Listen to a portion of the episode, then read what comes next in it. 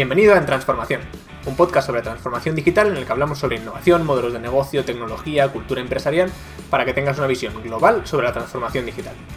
Cada semana hablamos con un especialista sobre una materia concreta para que puedas extraer de él sus conocimientos, sus aprendizajes, sus modelos mentales, casos de éxito y de fracaso y que puedas aplicarlos en tu empresa. Hoy he tenido el placer de charlar con José Gutiérrez, director general de Digital y Tecnología en el Grupo Prisa. José tiene más de 16 años de experiencia en entornos digitales y un recorrido muy largo en el sector de los medios de comunicación. Y justamente sobre esto es sobre lo que vamos a hablar, sobre la transformación digital en el sector de los medios de comunicación. En la charla, pues veréis que tratamos temas muy interesantes como la economía de la atención, la privacidad, los modelos de negocio de este sector y cómo deben transformarse, patrones oscuros, hablamos de metaverso y muchísimo más. Así que nada, os dejo con la charla. José, bienvenido a En Transformación. ¿Qué tal? Buenos días, Jorge, ¿cómo estás? Buenos días, encantado, encantado de tenerte aquí con nosotros. Bueno, arrancamos siempre con la, pregunta de rigor. ¿Qué es la transformación digital o qué entiendes tú por transformación digital?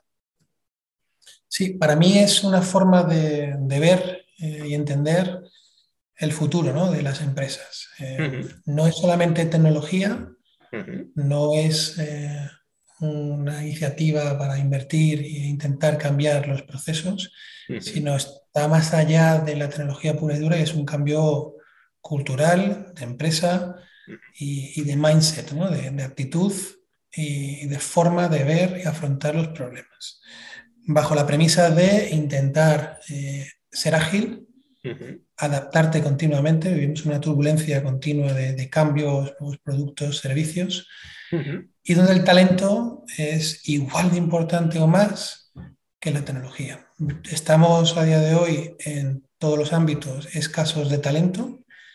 Hay déficit en, lo que es eh, el número de personas que salen licenciadas de según qué tipo de carreras.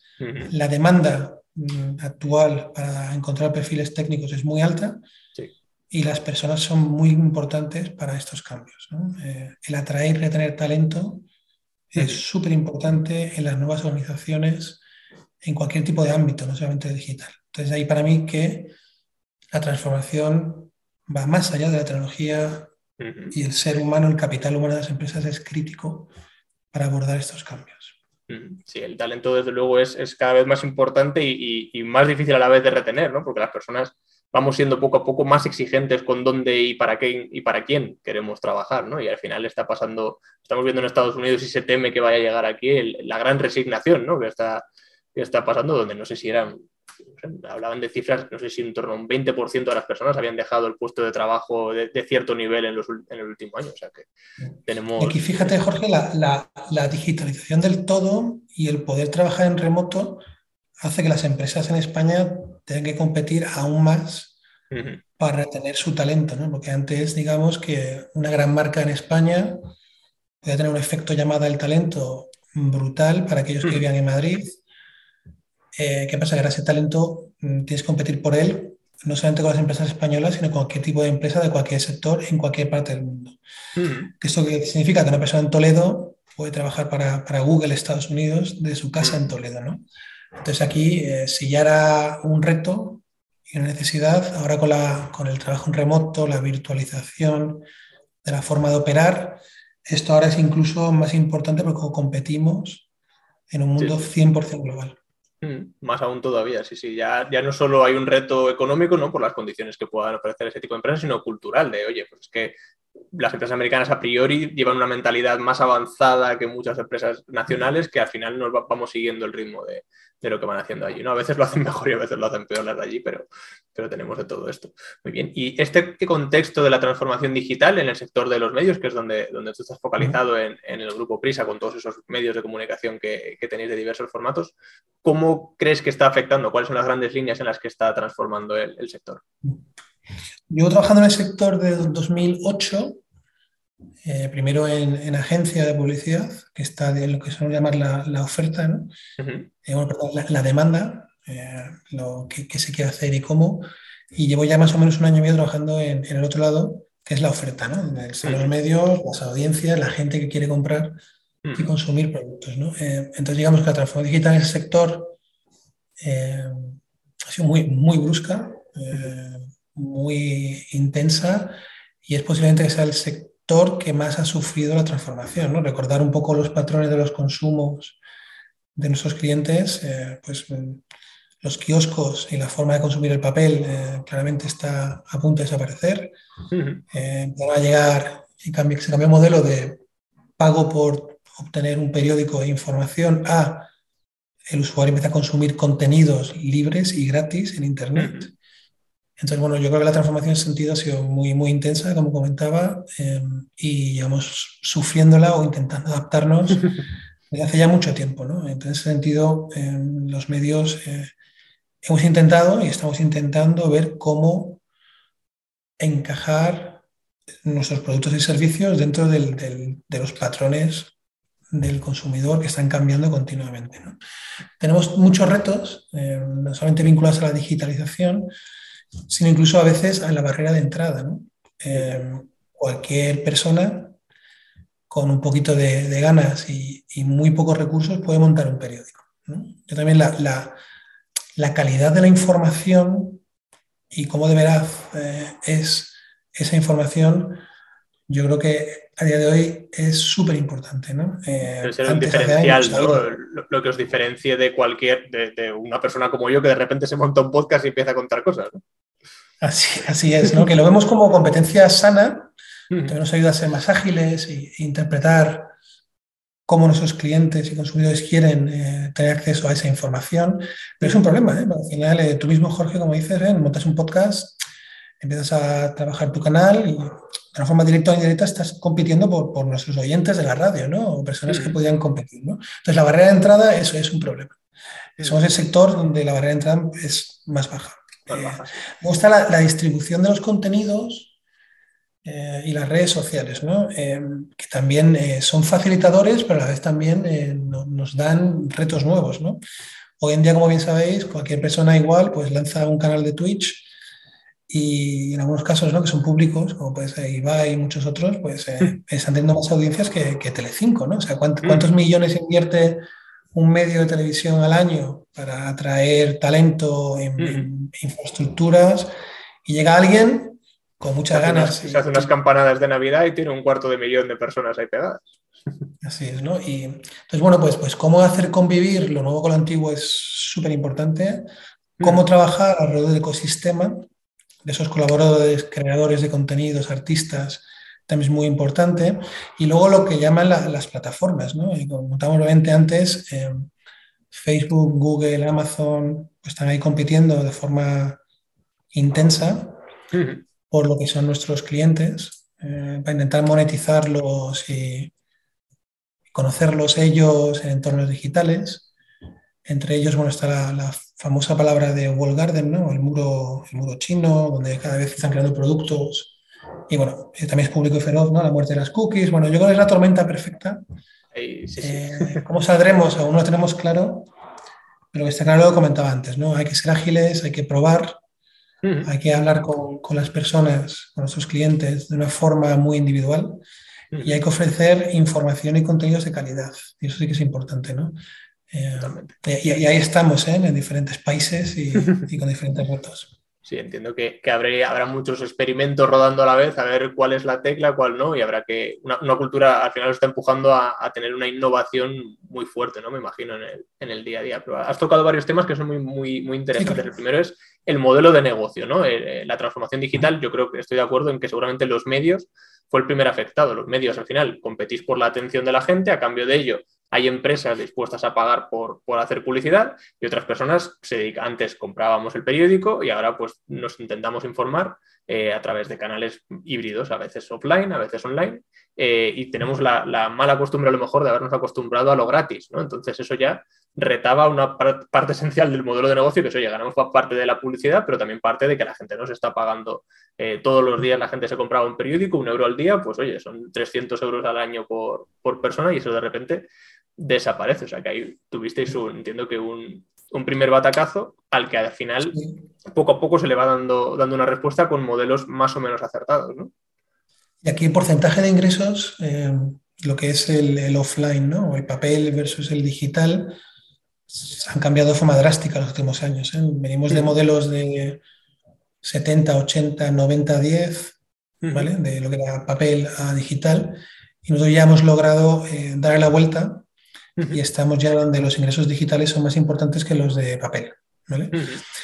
No solamente papel, sino, digamos, el, audio tradicional, ¿vale? Por aquí un poco el tema de offline y online. Entonces, hemos dado la vuelta a esos modelos. Y luego también, eh, como comentabas, Jorge, hay que hacer convivir ¿no? la publicidad con los modelos de suscripción, que también es un tema muy interesante, ¿no? Recordar aquí, sin ofender a nadie, que España tiene muchas virtudes, pero también somos el, país de la piratería, ¿no? En muchos casos, ¿no? Yo recuerdo hace ya años, ¿no? Cuando el emule y estas cosas, ¿no? Pues aquí la gente, fuimos líderes en descargas, cuando salió la PlayStation 1 éramos líderes en piratearla para no comprar los juegos por 10.000 pesetas en su día. Entonces, claro, el, hacer entender a la sociedad que tiene que pagar por contenidos es, complicado. Eso, es un cambio, eso sí que es un cambio cultural importante. ¿eh? Nosotros aquí, fíjate, gracias a, tenemos estos públicos, ¿eh? tenemos un, muro de pago, de suscripción en el país, eh, con bastante éxito.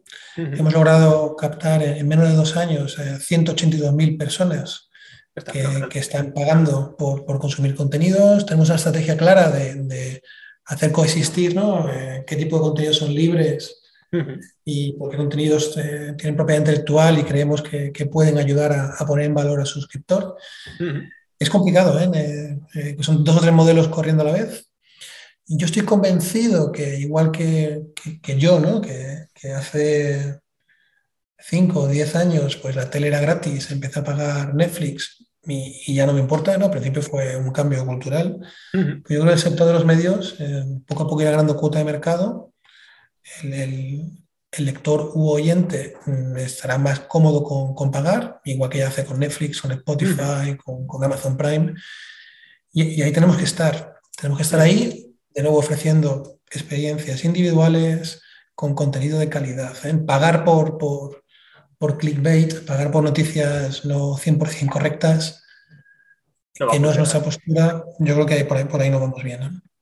Correcto, yo creo que... A, nivel sectorial, ¿eh? no nosotros. Sí, sí, porque cada vez más los, los usuarios están dispuestos a, yo creo, a, pagar por, por, las cosas que son realmente de calidad y que de alguna manera no pueden encontrar en otro sitio. ¿no? Entonces entiendo que trasladado esto, por ejemplo, a, un periódico, pues oye, la noticia de que ha explotado o se ha hundido un barco en Galicia, como recientemente por desgracia ha ocurrido, pues eso es algo que el resto de medios habrán cubierto también y tiene sentido que sea gratuito porque no aporta un valor adicional, por así decirlo, pero todo lo que tenga que ver luego con seguramente aporte de valor extra como columnas de opinión, análisis, etcétera, que son más individuales y personales de alguna manera de vuestros medios, es lo que tendrá más sentido, ¿no? que, sea, que sea de pago. Entonces, ahí el, equilibrio es, el equilibrio es interesante. Otro de los temas también que has tocado es el de, el de la publicidad y, yo creo que también ahí hay una, efectivamente una tormenta perfecta justamente ahora de respecto a la publicidad y la privacidad. ¿No? ¿Dónde, ponemos esa línea y hacia dónde van los, modelos de negocio? ¿no? Porque hace poquito, recientemente, además, Google ha matado su proyecto de las FLOC, ha lanzado otro posible proyecto. Eh, los usuarios parece que cada vez estamos más preocupados, aunque yo creo que debo ser el único loco de España que no acepta las cookies cuando entra en una página web y se preocupa de darle al no. Eh, y esto, bueno, Apple lleva un año y medio, dos años apostando muy fuerte por la privacidad y también está dando un golpe sobre la mesa que seguramente a, medios digitales como vosotros les hace daño, pero también a las telefónicas últimamente. O sea que, ¿cómo ves un poco el escenario este con respecto a la privacidad? Sí, aquí otro, otro dolor de cabeza. O, otra guerra. Eh, no, pero bastante. Aquí hay diferentes temas que todos convergen. Por un lado está el tema, lo que llaman el fraude, ¿no? Existen mm. granjas de robots que generan tráfico eh, no, no humano por no llamarle ilegal. ¿vale? hay, imágenes, hay, imágenes, impactantes de esto. ¿eh? sí, y ahí de nuevo vinculado a la calidad. ¿no? Solo tiene que tener calidad de contenidos en la calidad en los contenidos, perdona, sino también calidad en, la información que reportas, porque al final los anunciantes están invirtiendo por ojos humanos eh, y no por, por robots con clics. Entonces el tema del fraude es importante. Luego hay un movimiento, como bien sabes, ¿eh? De rechazo a la publicidad o bloqueo, los famosos adblockers, eh, cada vez más hay un porcentaje de usuarios que, que van y configuran su navegador para decir no, gracias, no quiero publicidad. Y luego está la privacidad, ¿no? que esos, estas tres palancas eh, eh, vuelven a generar nuevos retos que antes no existían. ¿no? Es verdad también que, eso suena horrible, ¿eh? pero, el ser humano está tan acostumbrado a las cookies, a aceptar, que yo creo que nadie se lee ni por tiempo ni por ganas eh, las políticas. Eh, además, el, botón de aceptar siempre es muy grande y llamativo y el otro está en gris y chiquitino, o sea que también es que... Está, está oculto, sí, oculto y tal. es verdad que ahora con todo el tema de las leyes del GDPR y estas cosas, mm, hay que cuidar mucho esos temas porque le pueden caer grandes sanciones a los medios, ¿eh? justo por, por hacer ese tipo de tareas llamémosle cucas, ¿no? a decir, oye, aquí te lo escondo, aquí te lo meto, ahora ya hay que Tiene un nombre, ¿no? Dark pattern se llama, ¿no? Patrones, patrones oscuros o algo así, que son las técnicas que hacemos para que de manera inconsciente el usuario haga lo que queremos. Así es. Entonces yo creo que aquí de nuevo, con, la muerte de las cookies, em, el sector va a acompañar, me explico. Cada vez más el usuario se va a acostumbrar a, darse de alta en un periódico, no te digo pagando, ¿eh? simplemente registrándose. Pero ellos tienen que percibir lo que los ingleses dicen un trade-off, que es un intercambio de valor. ¿no? Yo estoy dispuesto a registrarme, ¿vale? Me tienes ubicado, pero trátame con cariño, ¿no? O sea, me explico, si, si, si sabes que me llamo Jorge Reverte, si sabes que leo tres noticias al día, si sabes que me interesa ese tipo de noticias, intenta por lo menos que la experiencia con la publicidad sea acorde con mis necesidades o intereses. ¿no? Y ahí entramos de nuevo en, una, un problema. yo te puedo hiperpersonalizar la experiencia, pero a veces eso genera rechazo, ¿no? Porque nada peor que nos pasa a muchos, ¿no? Que estás con, tu, con un amigo, un familiar, dices un Rey León un par de veces cerca del teléfono y de repente te sale en Instagram. ¿eh? ¿Quieres ir a la música? Claro que, el ser humano pide valor e intercambio, pero a veces se llega a asustar y se, siente violado, y pido disculpas por la expresión, de, su intimidad cuando, cuando hay hiper, hiperpersonalización, ¿no? yo creo que el, problema yo creo principal en esto, como, como en tantas otras cosas, y es mi perspectiva, ¿eh? pero es cuando no entendemos o alguien no ha sido transparente en cómo ha llegado una cosa a la otra, ¿no? Que yo creo que es la disonancia ahí de decir, ostras, como yo estoy con mi amigo en un bar y hablando de algo y al rato veo un anuncio de eso creo que el, el trade-off que dices tú, efectivamente, el, oye, es un win-win, ¿vale? Tú, vosotros ganáis datos y me conocéis un poco más, pero yo gano una experiencia mejor. Puede tener sentido dentro de la plataforma, pero entiendo que aquí entra también esta, esta evolución que está viendo cada vez más, y me imagino que, así lo estaréis abordando, de, del first party data, ¿no? los datos de primera persona versus, o de que yo mismo recabo del cliente versus los datos que otras empresas de terceros me ceden de ellos, ¿no? Incluso aquí hay empresas, nosotros no estamos en, esto y no, creemos que sea el modelo, pero hay empresas en el mundo anglosajón que están empezando a remunerar al usuario que cede sus datos con premios o recompensas, a veces económicas o, a veces de, productos. ¿no? De nuevo, en este ejemplo, si tú, Jorge, te conectas, te dice, oye, te voy a dejar claro que voy a vender tus datos a todos estos y a cambio te voy a dar 10 euros de un cupón de Amazon. Y hay gente que que no le importa cambiar su privacidad por, una recompensa. Eh, en muchos casos, estos ejercicios están más en entornos de Estados Unidos, donde hay menos control sobre la información y, qué se hace con ella.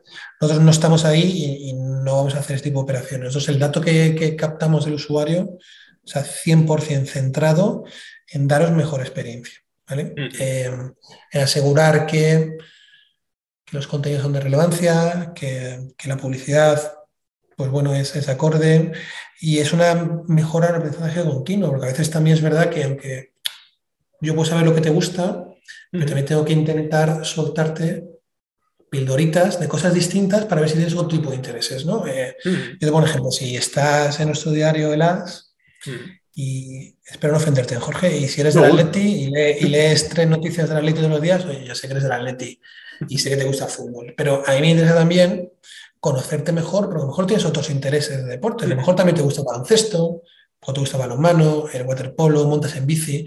Entonces, que esto no va solamente de hiperpersonalizar y darte solamente lo que quieres, intentar conocerte poco a poco, darte otro tipo de servicios eh, para, que, para que consuman más contenido de valor. Y a veces ahí toca probar.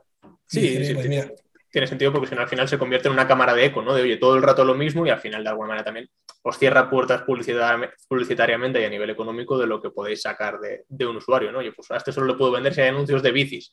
Pues tenéis que, entiendo, que ir haciendo experimentos de, prueba y error en ese sentido. Pero sí, el tema de la privacidad, también hace poquito ha salido la noticia de que de repente Austria prohibía Google Analytics y este tipo de cosas. O sea, que, está habiendo movimientos, movimientos fuertes. Sí, yo creo que al final en, muchos casos mm, los gobiernos y los parlamentos, eh, no es una crítica, es un hecho, casi siempre van por detrás. ¿no? Eh, siempre. No son capaces de legislar entornos digitales, pues, existe un montón de servicios y, y, negocios alrededor del dato y muchas otras cosas, a veces abusivos, a veces no. Y es complicado controlar ese tsunami de, empresas y, tal. Y bueno, eh, es verdad que, a mí como ciudadano me gustaría que esas instituciones intentaran ir por delante, ¿no? más que penalizar cuando ha pasado, intentar proteger antes con antelación. En ese sentido, de, nuevo, es muy complicado, ¿eh? todo cambia todos los días, pero sí que ahora hay mucho ruido alrededor de, de ese tipo de acciones y en Europa, pues bueno, claramente somos los que más restricciones tenemos, los que más protegen al ciudadano y donde más sanciones están habiendo. Sí, Estados Unidos, de hecho, se, va inspirando poco a poco en la, en la GDPR y este tipo de, legislaciones europeas para, intentar exportar el modelo. Y luego comentabas también el, mundo de las plataformas, ¿no? Las plataformas al final son de alguna manera una oportunidad, ¿no? Porque como medio de difusión es súper potente, pero luego tiene también sus, contrapuntos, ¿no? Eh, con todo este mundillo de, las fake news y medios alternativos que decías, de oye, cualquiera se monta uno y además cuando hay un interés externo de otra persona, eh, pues se, pueden hacer eh, feas, pero auténticas maravillas, ¿no? Con, la, con la información. Y el titular que hay ahí, Jorge, que es una palabra que lleva años en el sector, es el concepto de frenemies, ¿no? entre amigos y enemigos. ¿no? Hay que saber conocer las plataformas. Yo creo que son siempre amigas, ¿eh? hay que conocerlas, trabajar de la mano. Es verdad que puede ser frustrante de que si deciden cambiar un algoritmo o algún tipo de criterio de, resultados, que, tienes que volver a empezar. ¿no? Yo creo que la frustración va más por ahí. Es decir, oye, ya entiendo la maquinita de Google, el buscador, me he posicionado, llevo tiempo trabajando, indexando mis páginas, el, todo, todo, el tagueo para asegurar que según qué palabra me pongas a mí y no a, la competencia, y de repente por A por B cambian y vuelves a empezar, ¿no? Eh, pero eso para mí es, de nuevo, es una necesidad, como comentamos al principio, de, ser ágiles y, entender que digital cambia. Y yo no veo a las plataformas para nada como enemigos. Son facilitadores, nos, nos permiten llegar a muchas personas y sí que es verdad que antes nosotros en el kiosco ¿no? éramos la única opción y la única, uh nunca ganar, vienes al kiosco y ahí estoy. Y ahora con las plataformas tienes que ir continuamente aprendiendo y empezando casi todos los lunes, a veces con folio en blanco, ¿no? Pero bueno, pues, pues ahí estamos. Eh, bueno, hay que, es un entorno muy vivo y hay que estar, hay que estar muy atento. También es un, un reto y una manera de, de, de, obligarte a mantenerte activo, ¿no? Porque desde luego que que Google es muy fanático de una vez al año sacar una pedazo de actualización que, te, destroza todo lo que habías hecho o parte de lo que habías hecho. Eh, y los algoritmos de las redes sociales pues van haciendo millones de experimentos por detrás que ni conocemos también. Pero aquí por, ser justos, ¿eh? a veces la palabra Google y tal, al final da una vuelta a conversación. O sea, Google está dando de hoy la sociedad ¿eh? una herramienta de buscar, un, mapa gratis, está dando YouTube que es gratis, está dando Veo que, el ser humano también se centra ahora en intentar generar problemas o, levantar la mano cuando cree que, hay algo que no es correcto. Pero es cogemos el, caso de ejemplo, ¿no? Cuando vas ante Google, el del teléfono, em, pues antes, eh, ¿cuánto valía un SMS? ¿no? Y ahora con WhatsApp es gratis, ¿no? Que te comprarte una linterna, una calculadora, una agenda de, papel, ¿no? Eh, comprarte el TomTom, este el navegador en el coche. Sí, sí, vamos con mil cacharros. Etcétera, etcétera, etcétera. Yo, no sé tú ahora, pero yo, a mí me sueltan ahora en, sin GPS y sin teléfono en, en un pueblo mediano de España y, no, no qué hacer. ¿eh? No, no, no, totalmente de acuerdo. no, a ver, yo creo que o sea, hay, un trade-off ahí también en, todo esto, lo creo que, que nos ha venido tan rápido y nos ha aportado tantas cosas que no hemos pensado también de alguna manera en, todas las consecuencias que podía llegar a haber. Sí, pero que, aquí mi, mi, medio crítica es que el ser humano tiene memoria selectiva, ¿no? Y cuando nos interesa decir qué malas son las plataformas, cogen mi dato en vez de publicidad, nadie dice, oye, que en vivo gracias al teléfono y, a, Google Maps y a YouTube, ¿eh? que me da horas de entrenamiento porque cuánta tele basura hay y ahora estoy en Netflix y bueno, pues, pues ahí yo creo que hay que ir viendo cómo, cómo convivir. Hay un tema importante. Hemos yo creo que hemos dado por hecho que Google es un servicio público, que ya que es que, es, que es de todos, ¿no? Es, el gobierno. ojalá lo fuese, ¿eh? la rentabilidad que tiene según qué cosas. Oye, pues sí. el producto Producto Interior Bruto de España sería mucho mejor ¿eh? si Google fuese el gobierno. Desde luego que sí. Eh, pues te quería preguntar también, hemos hablado un poco de tendencias del sector y tal, pero cuéntanos un poco eh, cómo estáis abordando esto desde el Grupo Prisa, en qué proyectos estáis embarcados en vuestra transformación digital, porque yo soy seguidor de, algunas de las cosas que hacéis y, desde luego veo una apuesta muy fuerte que, me llama la atención y, a la vez soy súper usuario de ello, que es precisamente la del audio, ¿no? O sea, la, eh, sobre todo Cadena Ser, ¿no? Pues lleva apostando mucho por, por el audio en, formato podcast, pero formatos también transmedia se llama, ¿no? Que es la mezcla entre, pues estamos en podcast, pero también en YouTube, eh, subimos cortos de lo que publicamos a, redes sociales.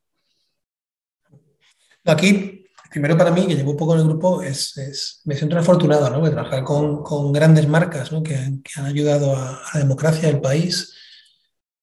Es, eh, te mentiría si te digo que es un sueño, porque no es que de pequeño quiera trabajar en, el país o en la SER, pero, pero hostia, eh, la trayectoria de estos medios, en la, contribución que han tenido a la sociedad es, muy importante. Y luego vinculado a esto es la forma que, que tenemos de adaptarnos. Eh, y aquí, como bien comentas, el, audio es algo muy bonito, yo creo que la pandemia ha ayudado ¿no? Eh, a, lo que es el tsunami de nuevo, perdón que use la expresión esta tantas veces, del podcast, de, la voz. ¿no? Está, está comprobado, hay estudios, que la voz eh, tiene un efecto muy distinto a, lo, que es la, es leer o, ver una película, ¿no? mucho más personal, mucho más humano, uno a uno la relación. ¿no? Nosotros a día de hoy en Prisa somos... Un toque de, intimidad. Intimidad, sí, incluso te puede caer mejor o peor una voz, eh, sin ver una cara te la puedes imaginar solamente por la voz, es algo muy, muy bonito. O sea, nosotros a día de hoy somos, que esto la gente no lo sabe, ¿no? Y yo creo que aquí tenemos que comunicar más y mejor, aunque estamos empezando a comunicar más, somos la segunda productora a nivel mundial de audio. Eh, se dice rápido, ¿eh? Y si hablamos del, español como idioma, somos el número uno. Tenemos más de 400 millones de descargas de, y reproducciones de nuestros podcasts, ¿no? Y, la verdad que ahí, pues bueno, tenemos vinculado, claro, tenemos el mejor talento de la industria, tenemos mucha propiedad intelectual y esto es muy importante. Al final, si fuera a simplificar mucho lo que es un medio, un medio tiene como tres palancas, ¿no? Los contenidos, la distribución y la monetización, ¿no? pasa que nosotros aquí, vinculado a la historia que tenemos, tenemos mucha información de muchas cosas, ¿no? Y, posiblemente, no sé, es el caso de, ETA, que gracias a Dios hace mucho tiempo, ¿no? Que, está donde está. Pero claro, ¿cuántas hojas mm, e informes tiene que haber en el Grupo Prisa sobre, sobre sobre ETA, atentados, investigaciones. Claro, esa información, desde el punto de vista periodístico, en un formato tradicional como, puede ser el periódico, a lo mejor ya no, ya no es actualidad. Pues ya, ya, cumplió, ahí están los archivos. Oye, pero si ahora empiezas a pensar, como me comentabas, en, la distribución de ese contenido y, generas nuevos formatos, eh, pues Claro, estás inventando nuevos mercados. Ya no tienes que competir por páginas vistas en el periódico, sino ya empiezas a decir, oye, yo tengo propiedad intelectual, tengo miles de horas eh, de investigación, miles de archivos, pues ahora vamos a innovar, vamos a crear podcasts, vamos a generar relatos nuevos de actualidad con información que a lo mejor no es a día de hoy no, es el trending, topic, ¿no? Pero, pero es una información de, mucha calidad y que sigue siendo de, mucho interés, desde luego, al final. Y, aquí, de nuevo, gracias al histórico, al talento, a, los años de, liderazgo, en España somos líderes en, casi todo, pues claro, ahí ya tenemos muchas oportunidades. Y el audio, y como bien comenta, no solamente el audio, sino el vídeo, son súper importantes, ¿no? Porque al final nosotros ahora estamos a ver que nuestros podcasts son, que, no, que, son, que son líderes en Spotify, en Amazon Music, en muchas plataformas nuestros podcasts son líderes por, la calidad que tienen, por la historia que cuentan y, cómo lo contamos. Entonces aquí, como bien comentabas antes, ese foco de intentar, ese es un concepto casi de, muy americano, ¿eh? de consultoría estrategia del océano rojo, el océano azul. ¿no? Al final, el océano rojo, ya hablamos antes, ¿no? la turbulencia, está cayendo los ingresos, eh, la gente quiere contenido gratis, oye, pues habrá que inventarse nuevos océanos y las posibilidades que nos dan el audio y el vídeo son infinitas. Mm, y, ahí estamos, estamos bien, como comentamos, los líderes y acabamos de empezar. Eh, eso es lo bonito, ¿no? Decir, oye, si ya estamos aquí y acaba de empezar, ¿cuál es el límite? Eso por un lado. Eh, luego estamos trabajando con, con, muchas plataformas en, dentro de esa distribución Intenta llegar a, muchas personas en diferentes canales, ¿no? no son de redes sociales, sino estamos eh, poniendo mucho foco en, en, las aplicaciones móviles, intentar que sean eh, lo mejor posible. Tenéis una, en el caso del podcast, por ejemplo, tenéis Ser Podcast, ¿no? que es una aplicación propia de, para el contenido de audio propio, además de distribuirlo luego en, lo que decías, ¿no? Spotify, Google Podcast, lo que sea. Justo, nosotros vemos ahí, como bien comentas, Jorge, nuestros contenidos se pueden consumir dentro de nuestro producto propio y estamos llegando a acuerdos y alianzas de distribución con, con muchos otros, con, con, Spotify, con Netflix, con, con Amazon, bueno, que Amazon salió otro día que, que un contrato bastante importante y tal, ¿no? Porque nosotros, eh, como comentaba antes, que las plataformas son facilitadores para distribuir el contenido. Egoístamente puedo llegar a pensar que soy tan grande y tan importante como para crear yo mi propio producto de exclusividad donde solamente vienes a mí o no consumes mi producto. Pues aquí en este caso no, no lo vemos así a día de hoy y vemos que el ecosistema nos ayuda a que nuestro contenido esté en manos de todos. ¿no? Esa parte es importante, em, el innovar y, intentar hacer cosas nuevas. ¿no? Estamos empezando a explorar eh, los NFTs y el metaverso, ¿no? que son, da, vértigo, ¿eh? porque ves, según qué cifra de Estados Unidos, de mil millones, o alguien ha pagado 5 millones por, por, un, por un cromo digital. Por, una imagen de un mono. Pues de un mono, justo. ¿Qué ha pasado? Entonces ahí también estamos viendo mm, en la distribución de digitalización, pues, pues vinculado como tener nuevos posibles modelos que no serán rentables inicialmente, pero tenemos que estar ahí, ¿no? Es como, como las redes sociales hace 15 años, ¿no? no eran rentables, era una inversión, pero tienes que estar donde está el consumidor. Y, ahí estamos también, estamos explorando diferentes líneas con el metaverso, de ver cómo empezar a hacer acciones distintas, es verdad que está poco maduro. Entonces, hay, mucho ruido para lo poco maduro que está, ¿no? Sí. Yo, yo veo metaverso, cuando lo intento explicar internamente, como un, Apple Store sin aplicaciones. Claro, tú imagínate, dicen, oye, cómprate, el iPhone, pero no hay aplicaciones.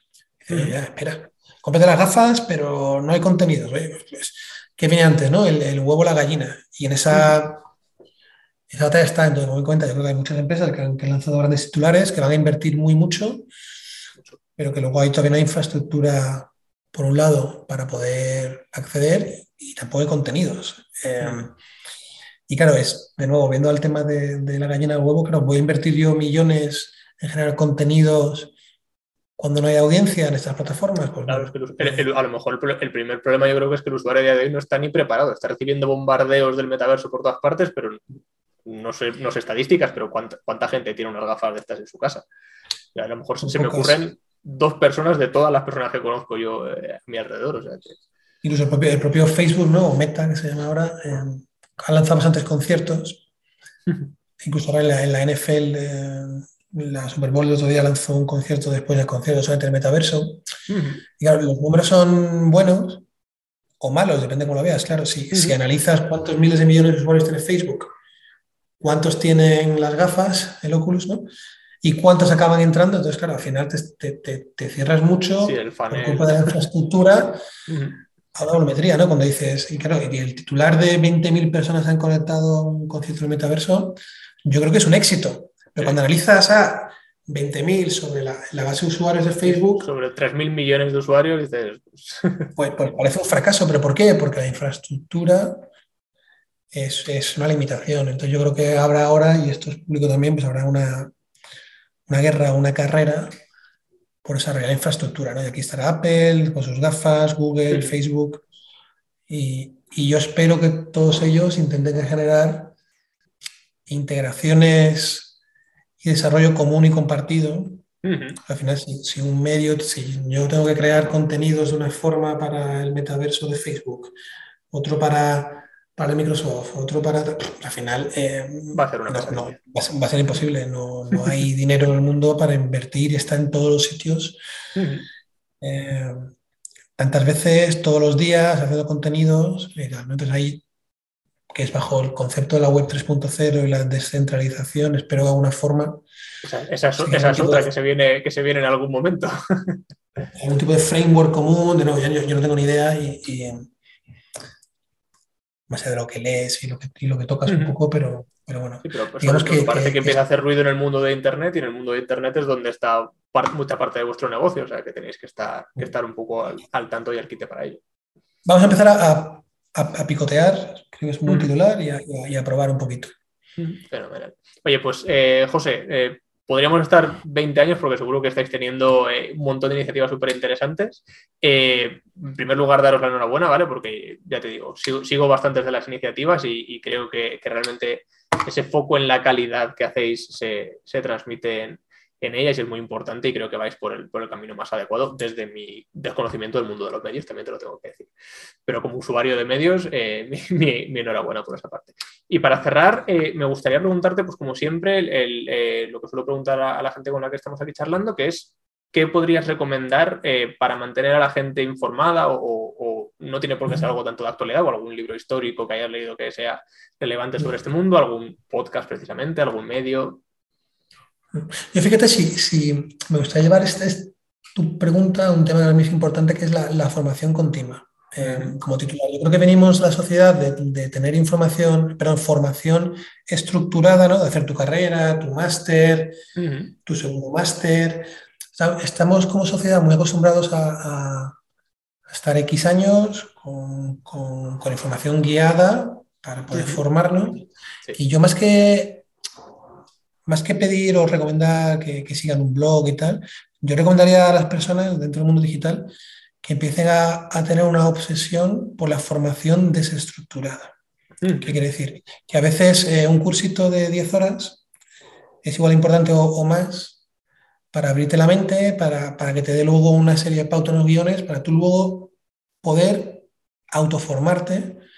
Y yo creo, fíjate que esto va de eso, ¿no? Va de menos y te digo yo, ¿eh? que, tengo un máster en el IS, me costó caro ¿eh? y estoy muy contento, pero que eso está bien, pero hay que, hay, que hacer convivir los dos modelos, ¿no? la, formación estructurada y la desestructurada, que es todos los días de forma continua leer, informarte y de ahí, depende de tu interés, pues ahí habrá 5.000 blogs, eh, personas en Instagram, habrá páginas muy de nicho. Entonces, más que dar un nombre a un libro, yo uh más el reto de, de que la gente interiorice que tiene que estar en continua obsesión por, por autoformarse de forma desestructurada. Totalmente. Yo creo que es súper, sí, sí, sí, está clarísimo, es súper importante, yo creo, un poco en línea con lo que hemos comentado al principio, lo que has comentado, el, el cambio es continuo y súper rápido. Entonces, eh, hay pocos másters o formaciones regladas a día de hoy que te permitan estar al 100% al día de todo lo que hay y tienes que estar formándote de forma estructurada, efectivamente, con formación académica o lo que sea, pero en Internet las fuentes de información de calidad que hay en muchos sitios también son bastante, bastante relevantes. Y luego está el punto del enfermo, que soy yo, que tengo 100 pestañas abiertas que nunca llegaré a leer. ¿no? Que eso, es lo que acaba derivando, derivando este tema de la, de la curiosidad y la formación continua, pero, pero algún día acabaré con todas las pestañas que tengo abiertas. El problema es que en cada enlace que entras te salen cinco más y esos cinco más ya... no te Jorge, que acabas ahí me, va, a reventar el ordenador, eso es lo que va a pasar un día, un día de esto. Pues oye, José, eh, un placer haberte tenido aquí conmigo. Muchas gracias por dedicarme este, este ratito y que vaya todo muy bien. Seguid así. Pues muchas gracias, Jorge. Muy amable. Gracias. Y hasta aquí la charla de hoy. Espero que te haya gustado, que hayas aprendido y que saques cosas claras que aplicar en tu empresa. Recuerda que puedes suscribirte en tu plataforma de podcast favorita, también puedes suscribirte en YouTube y puedes seguirme en LinkedIn, donde además te puedes suscribir a la newsletter de En Transformación, en la que cada semana te envío las noticias más relevantes sobre la transformación digital. Nos vemos la próxima semana.